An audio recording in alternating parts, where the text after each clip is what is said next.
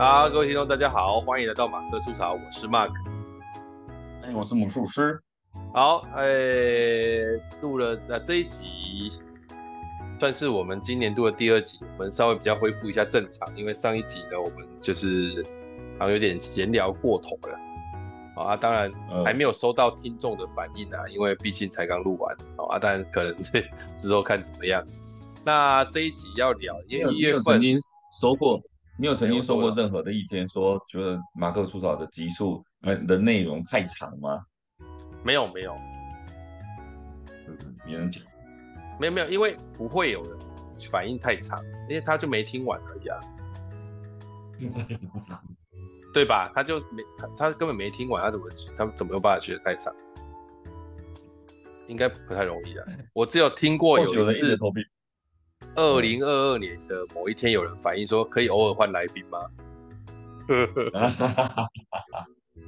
对，不好意思，我是我不是来宾哦，我不是来宾，你是主持人，我是二号主持人。对对对，对我们一直都没有来宾。我跟你讲哦，哎、欸，那一集 那一集有人说可以偶尔换来宾吗？然后再过了没多久，就是过了大概一个月多。又有人分享说我是魔术师的小粉丝，所以我就觉得这件事情有点蹊跷，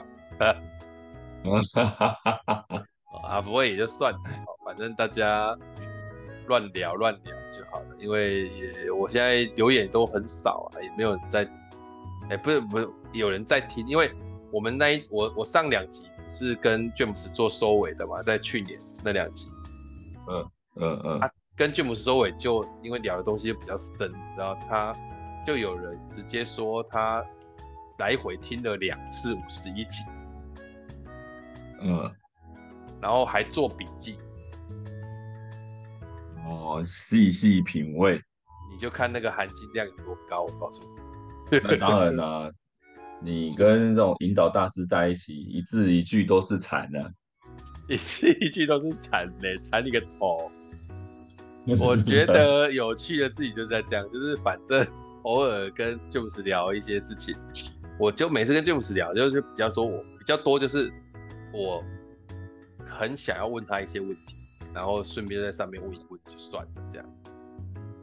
哦，对，大概意思是这样子，好，意思是这样子。呃，我我其实最佩服，题外话，我其实最佩服 James 不是他回答问题的内容。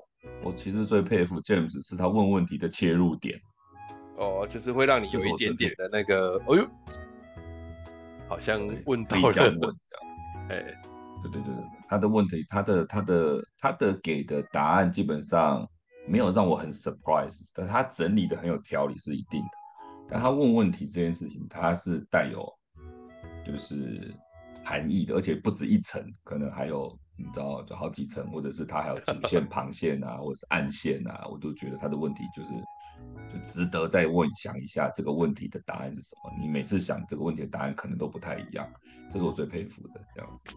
嗯，确实。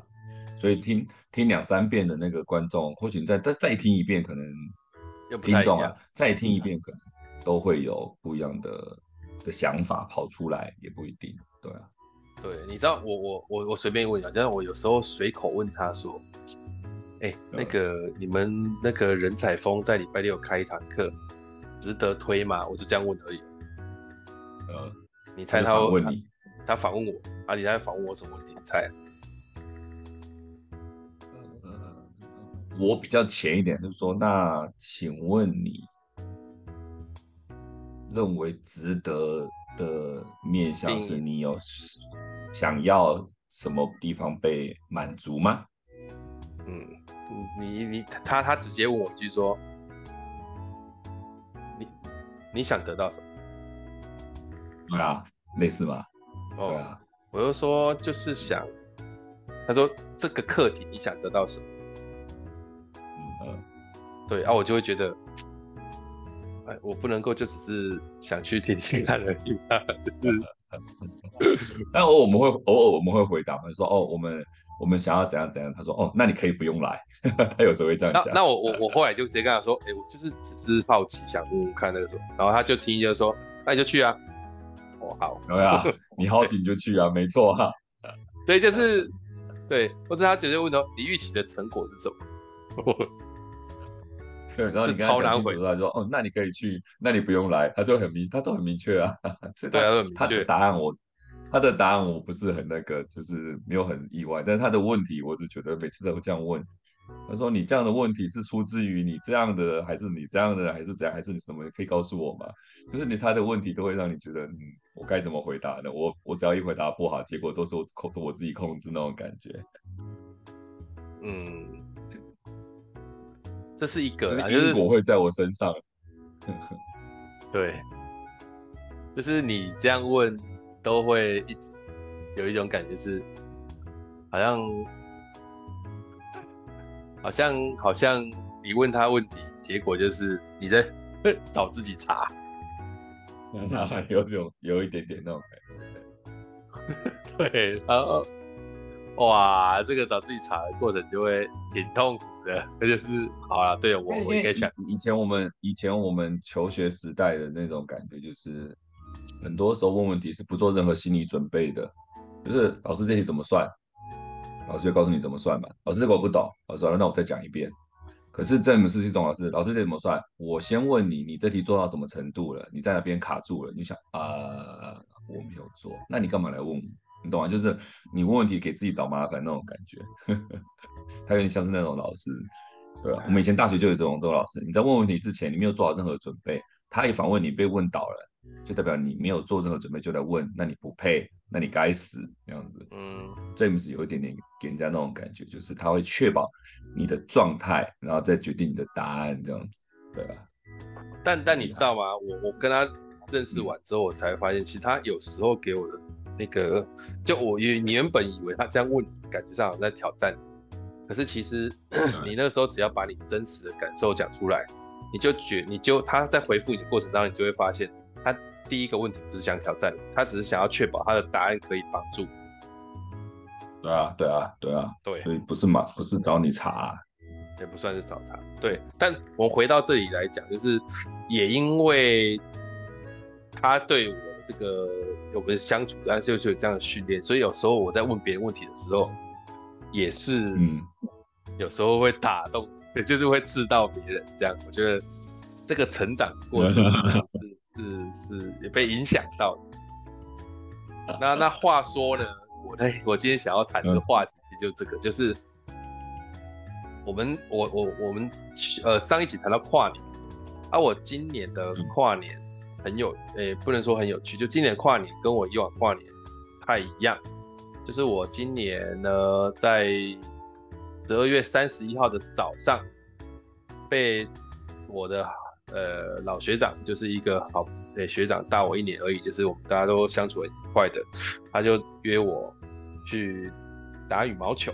哦，我现在才知道有很多羽毛球团，就是他们其实就是在赖群组约一约，然后租场地，可能就打了一两这样子，然后大家去就啊，我们那个他说这个场地离蛮近的，在新庄而已，然后问我要不要去运动一下，那、嗯、我就觉得哦也可以啊。嗯他说可以带小朋友去，啊、小朋友去就，哎、欸，他们那边其实不错，哎，就小朋友去哦，他会，他们也自己有请一个教练来，然后这个教练就是小朋友来，教练会带这群小朋友练球啊，但我们要缴钱，他就练球，就是这两个小时他就带他们，嗯、然后我们大人就，我就说这个感觉不错，他说就是你来你来运动啊，小孩也来运动，可是他们帮你有他有一个人在帮你带小孩。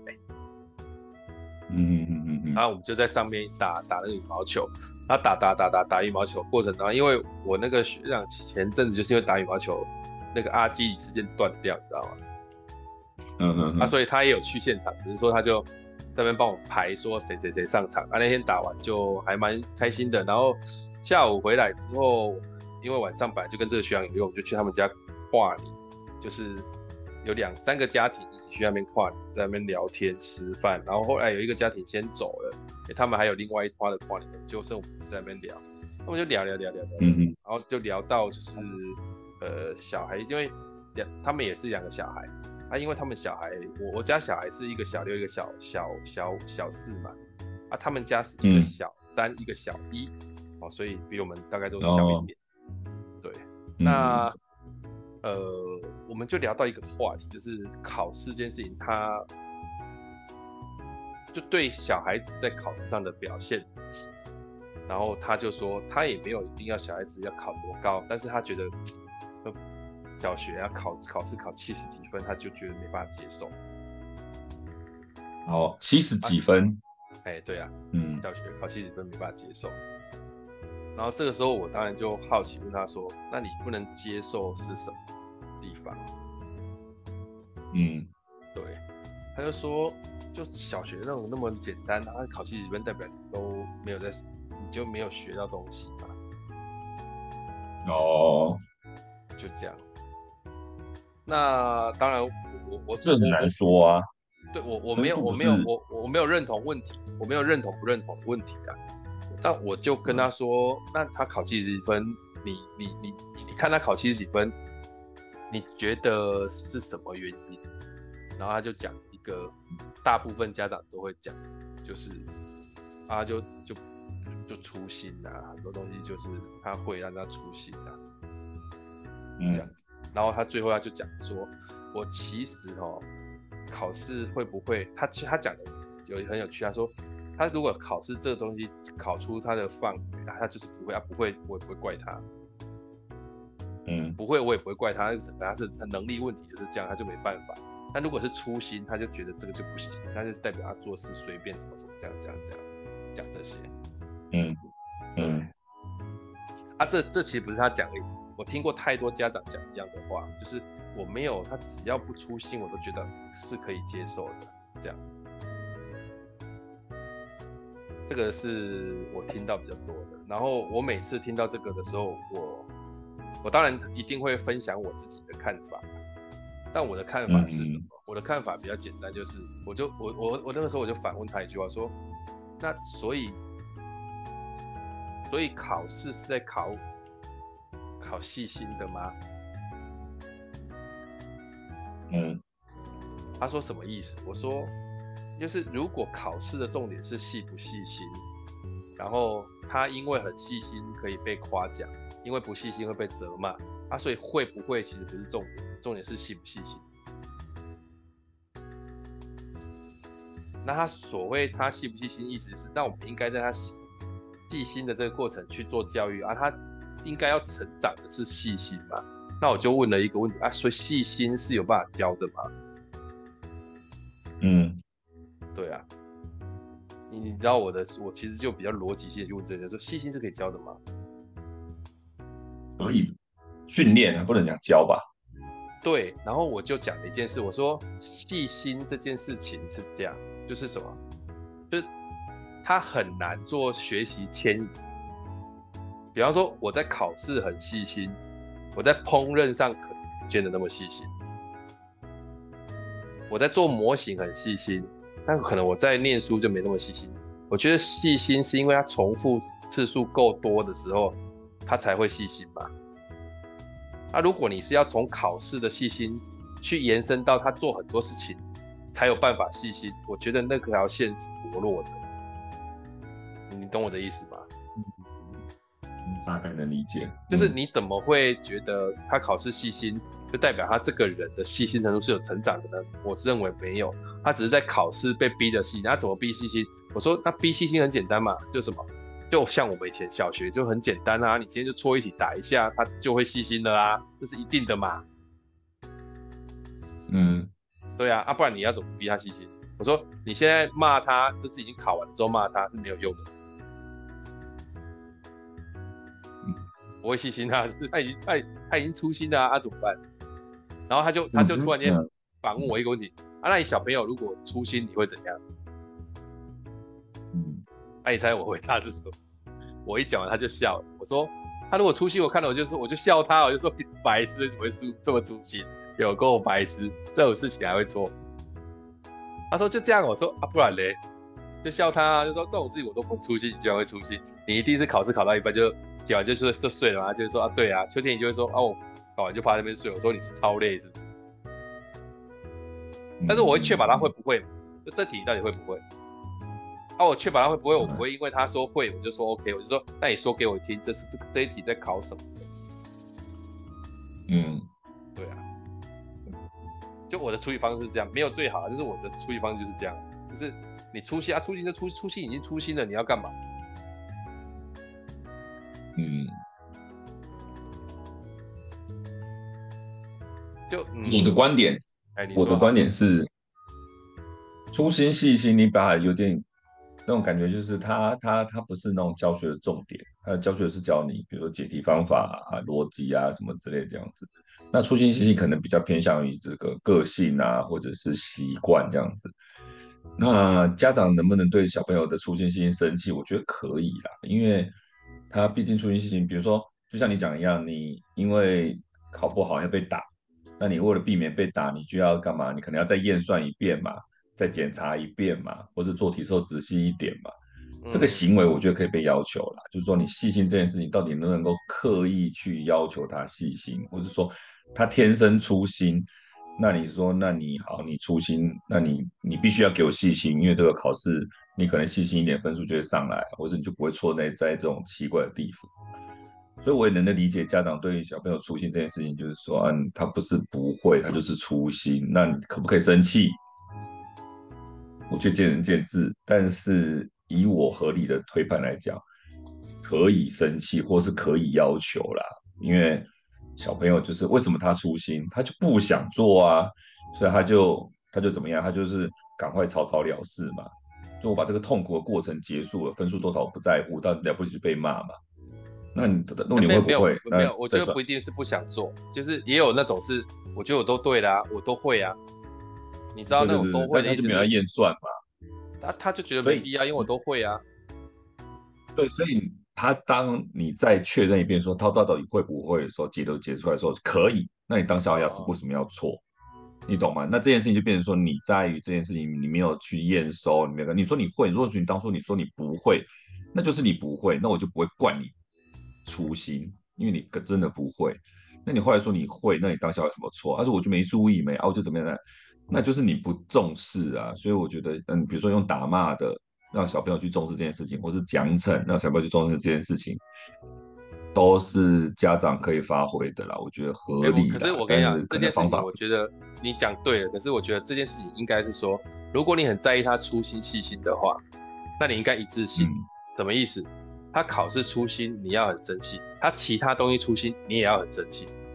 对对对对，就是说他这件事情，就你你告诉别人说，你告诉别人说，我这个人教小孩，我就希望他是一个细心的人。我觉得这个叫长期策略，这我完全赞同。可是如果他今天不是功课的问题了，他今天如果是穿衣服乱穿，你也无所谓。他今天在吃饭的时候跑来跑去，没有坐在那个地方，你也无所谓。然后他洗碗，他是在功课要求，对啊，你在功课上就骂他不细心，我觉得这是怪的。那就不对，对对对对对，就代表你根本回到那在，你根本不是因为他不细心，你是因为你应该可以对，然后对了之后你就可以成绩好，所以你最后还是在想你要他成绩好，你只是找到初心这个代罪羔羊。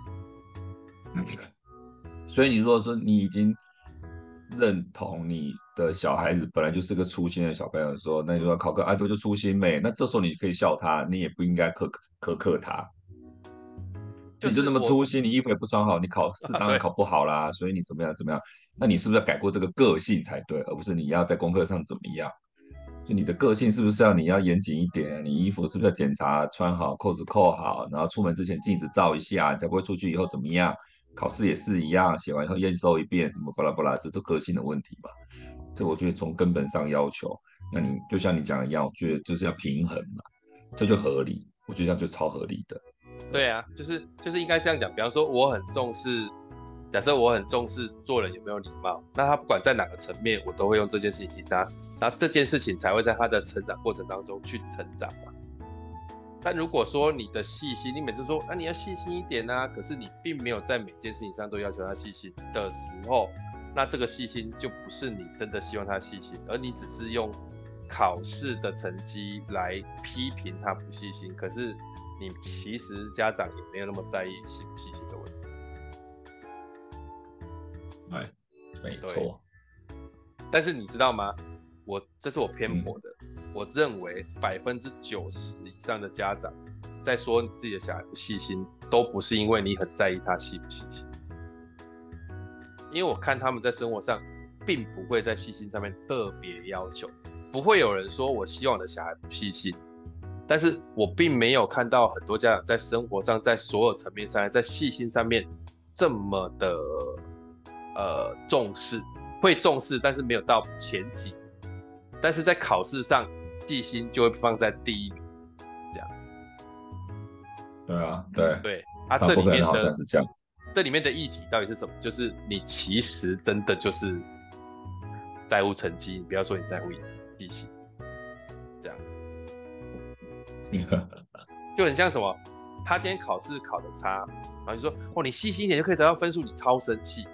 然后很有趣哦，他今天 去什么？去那个喝牛奶，然后倒出来一点，你不会那么生气，说那你细心一点就不会倒出来。你说哎呀，怎么倒出来？擦掉擦掉。你是这样的态度在跟他相处。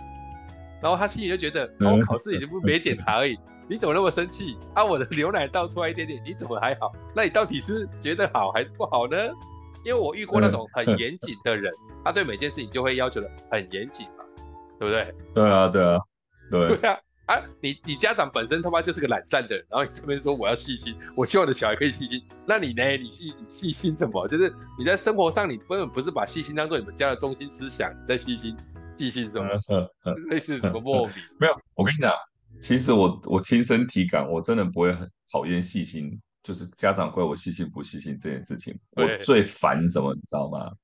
就是家长会说，甚至我自己都会被说，他就是他明明够聪明，可是他认念书就是不认真。哦，讨厌这句话。对对，就是我他妈聪明就应该成绩好嘛。这对你，你讲的这里就是，呃，如果聪明这两这这件事情是你家长在意的，那应该你可以从各个层面上，比方说，你看我小孩这么聪明，他做很多事情都可以认，就是可以规划的很好，这样，对，而不是只有从一个层面去看待他所有的东西，这样。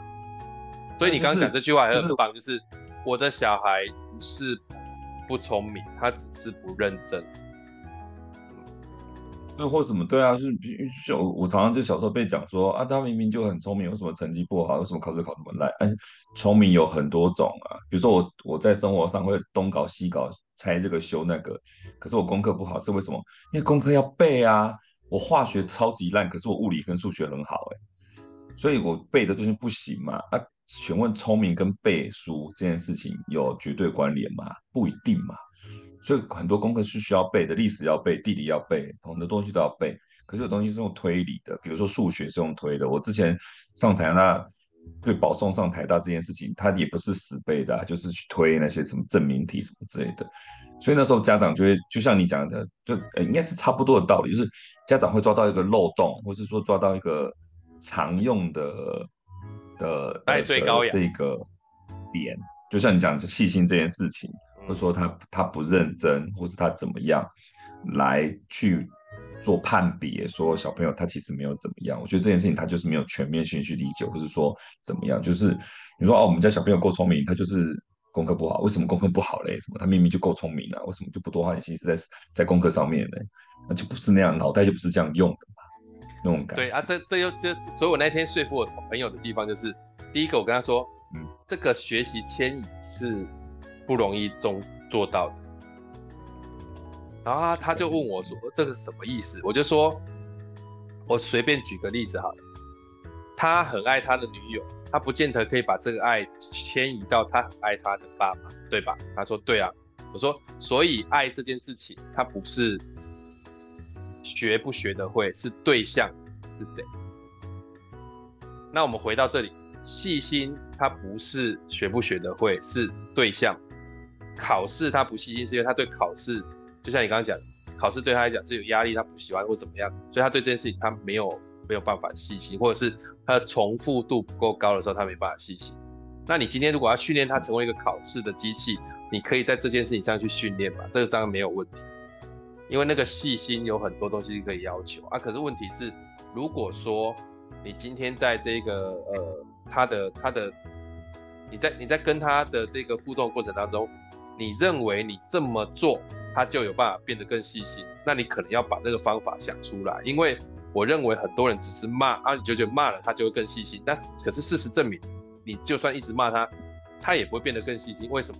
欸、我就我就那个时候就跟我那个朋友讲，你的小孩才小一，他前额叶都还没长好，你就算现在骂他，他也是很动物性的反应。说真的，他只是会把考卷藏起来。他说：“哎、你怎么知道他有在考把考卷藏起来？”说对嘛？为什么？因为恐惧就会让这个什么压力远消失而已。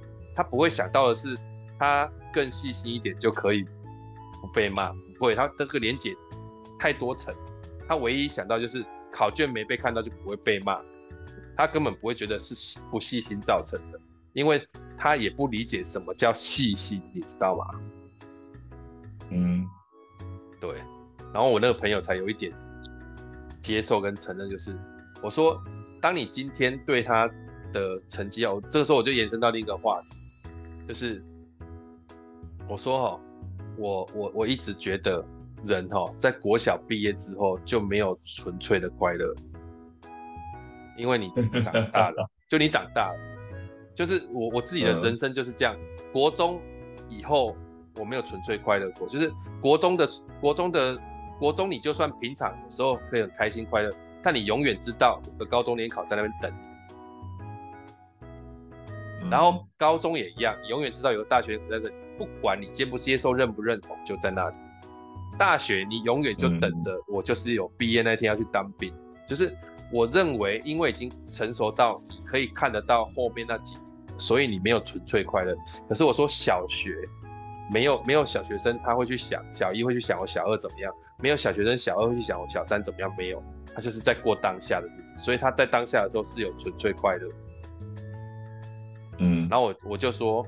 啊，如果你在小学，你还逼着他没有纯粹快乐，那我必须跟你说，这个人他这辈子就不会有纯粹快乐的时候了。哇，你这样讲哦，那个我从幼稚园开始就没有纯粹的快乐嘞。对啊，有些人是这样。我因为我从幼稚园开始就很怕，我就很怕上幼稚园的。没有，我我幼稚园就已经有逃课。我觉得怕有很多层次啊。我讲的纯粹快乐的意思是指说，就像什么，嗯、就像。当兵的时候，有时候跟同同梯在那边弄来弄去，你还是会开心嘛？可是你可以理解，我还在当兵。嗯嗯嗯。可是，在小学生的那过程当中，是因为我们还没有长好，所以我们的那个感官刺激没有办法到很远的去想很远的事情。那所以你你当下的那个刺激会占据你头脑的大部分，所以你会比较有纯粹型的快乐，就是我现在打打跟他们在那边玩玩闹闹。超嗨的我就很爽，那个爽是很纯粹的，没没有任何的框架感的开心。啊，我觉得这个就是所谓的童年，你知道吗？就是童年就是不应该有，就不能说不应该。童年如果没有其他的干扰，他的这种纯粹快乐、纯粹悲伤来的来来的很快，这个时候他才会有拥有童年的感觉。如果他童年没有这些东西，他还是一样会长大，可是长大之后，他去回想他小学那个童年，他是没有感觉。这是我的论调了，因为我认为小学生最重要的就是让他快乐。他快乐当然不能搞事情，但是快乐很多东西的快乐不是那么单纯。比方说，那快乐就不管他了吗？不是不是，有时候你会发现被管教那个过程。做出来那些事情都也蛮快，比方说我的女儿来问我数学问题，啊，我在教她，我教到一半我就觉得很火，就是妈的，我已经觉得我讲得够仔细了，为什么你还是没听懂？我那种性格上就会有一种跟笨蛋沟通真的很困难的那种心态，那、啊、你知道吗？你知道很有趣哦，每次我讲到已经讲不下去的时候，我会突然的就不自觉的笑到没办法停下来。然后我的女儿就会突然又哭又笑，然后也不知道我在笑什么，然后我就会回头抑制我的笑意，就说：“ 这样这样你还听不懂吗？我我讲这样你你还听不懂？就是那感觉就像有人跟你跟那一个人讲说，这就一加一就等于二，这样你没办法听懂的时候，你会超痛苦到一个 到底要干嘛？我还可以做什么？”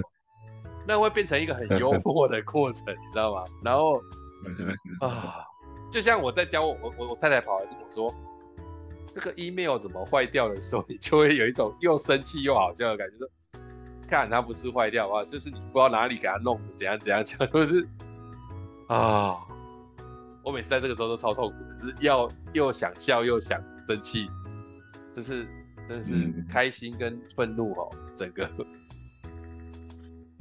整个就交织在一起，那真的是很有趣。所以我觉得有时候你知道，像我现在回想起小学，他也不是都是在爽，可是他的那种开心的事情，你很容易可以有一点想象的那过程。国中、高中就基本上这个事就少了吧，大概就是这样。啊，所以也有人这样讲，学生时代也比较纯粹快乐，学生之后在就业之后就好像又又没有了，层次上又再差了一点。对啊，都不一样的，对，都不一样的。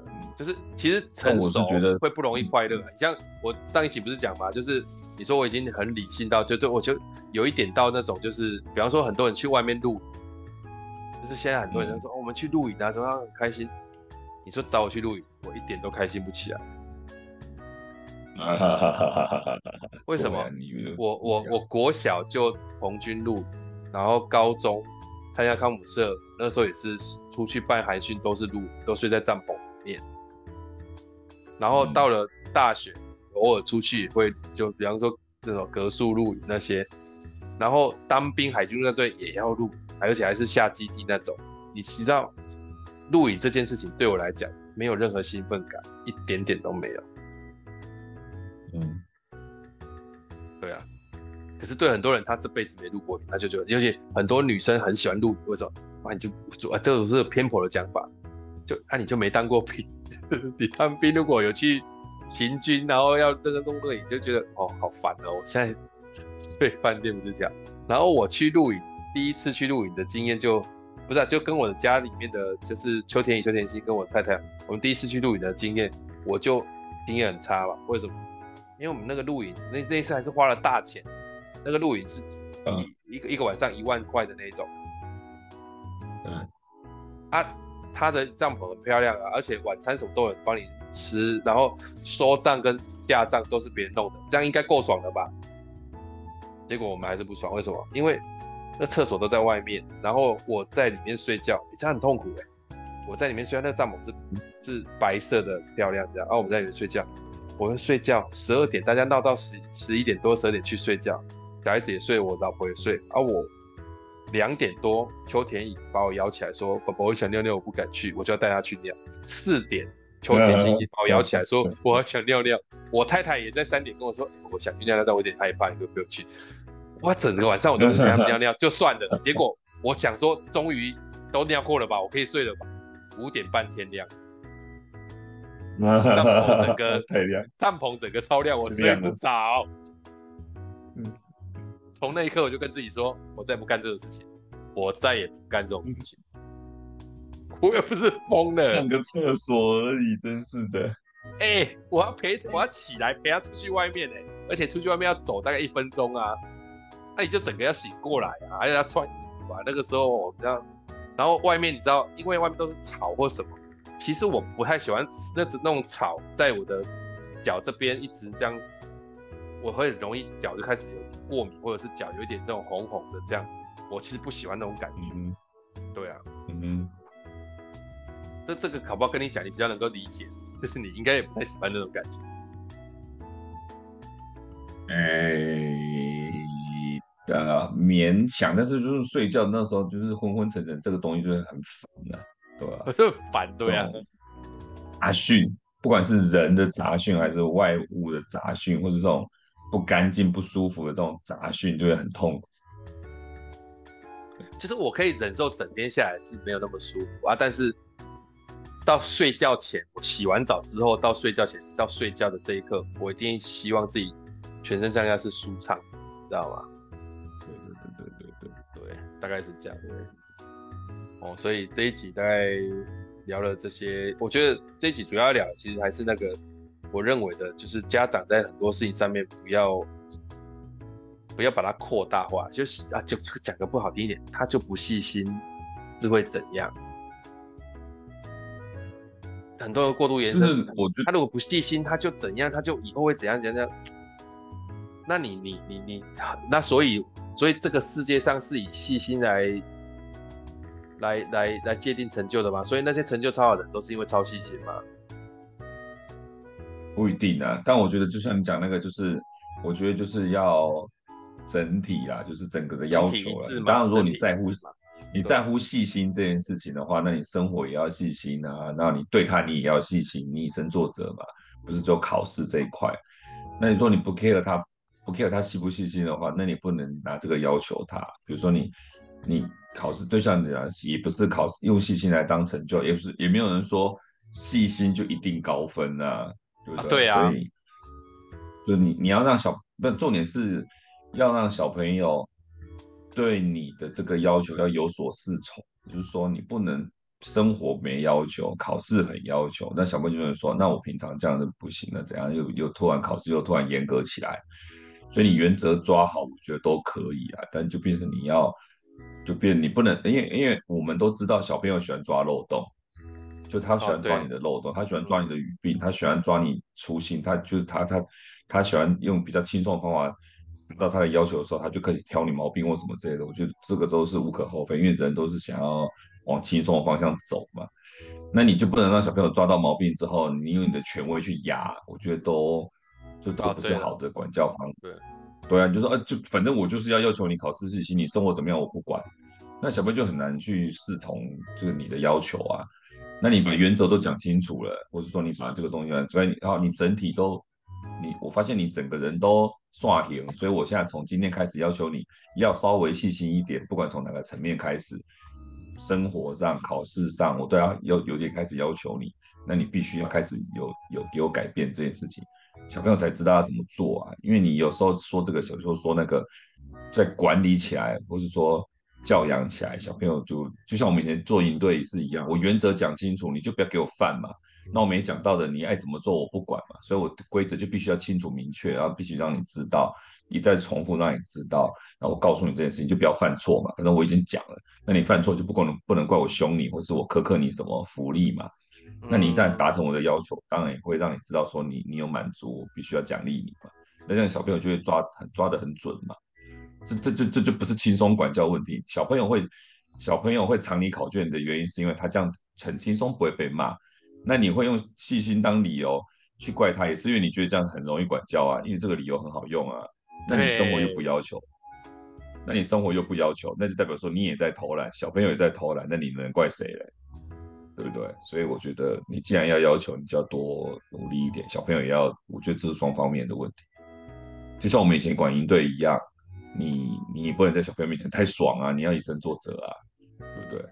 所以我们就是就是对，你就把原则做出来，做做公平一点，小朋友都知道。我觉得，对，没错哦。大概这一集我们就讲到这边了哦，因为其实这个议题很有意思。那我希望有些家长听到这一个我们的讨论的时候，我们没有别的意思啊，没有怪你，只是说你不应该这样这样。就是我是认为就是。嗯，如果你真的就是在意成绩，就讲在意成绩啊，你不要常常讲说我不在意成绩，但是我在意他细不细心啊。他在别的地方不细心，你也有没差，这个就有点是本，有点有点是人家，其实小朋友真的会知道你其实是讲假的嘛。就你还不是在乎成绩，就小孩子会这样讲，这样子啊，我觉得这才是我觉得要那个，像我们就在意的是什么？我们在意的就是。你对你自己的事情，你负不负责？比方说，他明天都要考试了，为什么对事情不负责？一样啊，他寒假到了说，啊，你对你这事情你要干？比方说，他今天今天今天在我那家里面，他说我想要吃什么，说啊，你对你自己想要吃什么，你就去负责啊，你需要我帮忙，你再跟我讲。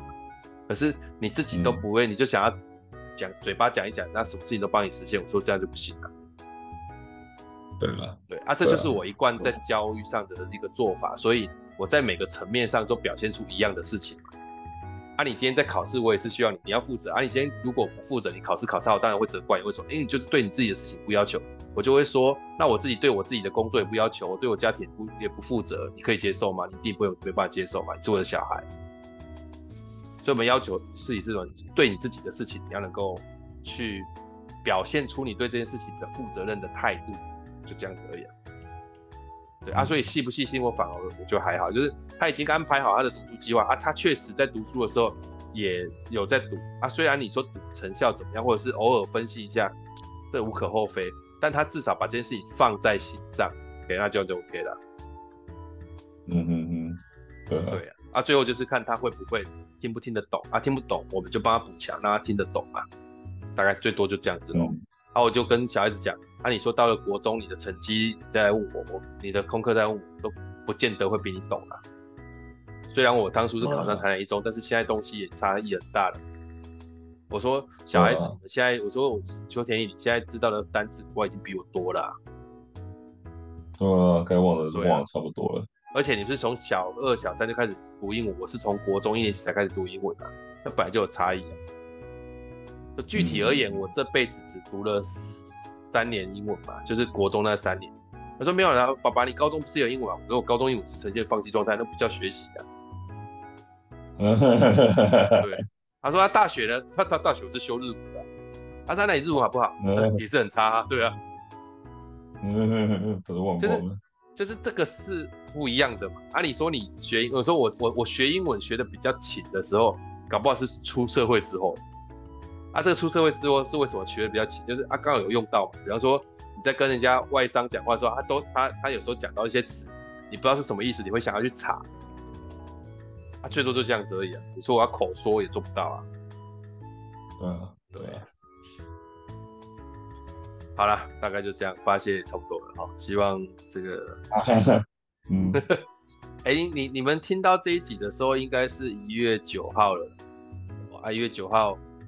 就是再隔两天就是我的生日啊，个人生辰哦，对，然后一月九号其实是我跟我太太登记结婚的那一天呢。哦，恭喜！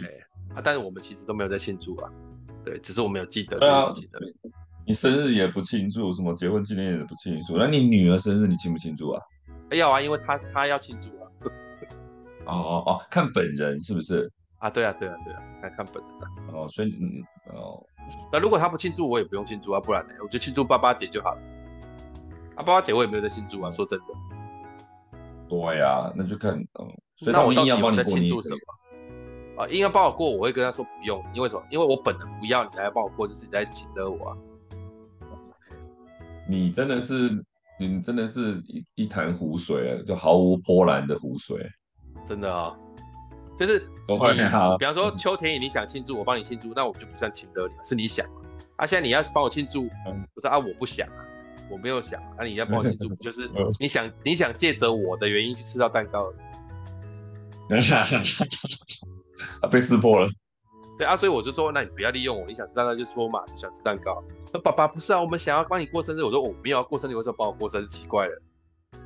嗯，就然后他说他说不行吗？我说哦，我现在想要泼你冷水，我想要拿冷水浇在你头上，对，我不要啊，为什么不要？因为我不想。对啊，你不想，可是我想啊，这可以吗？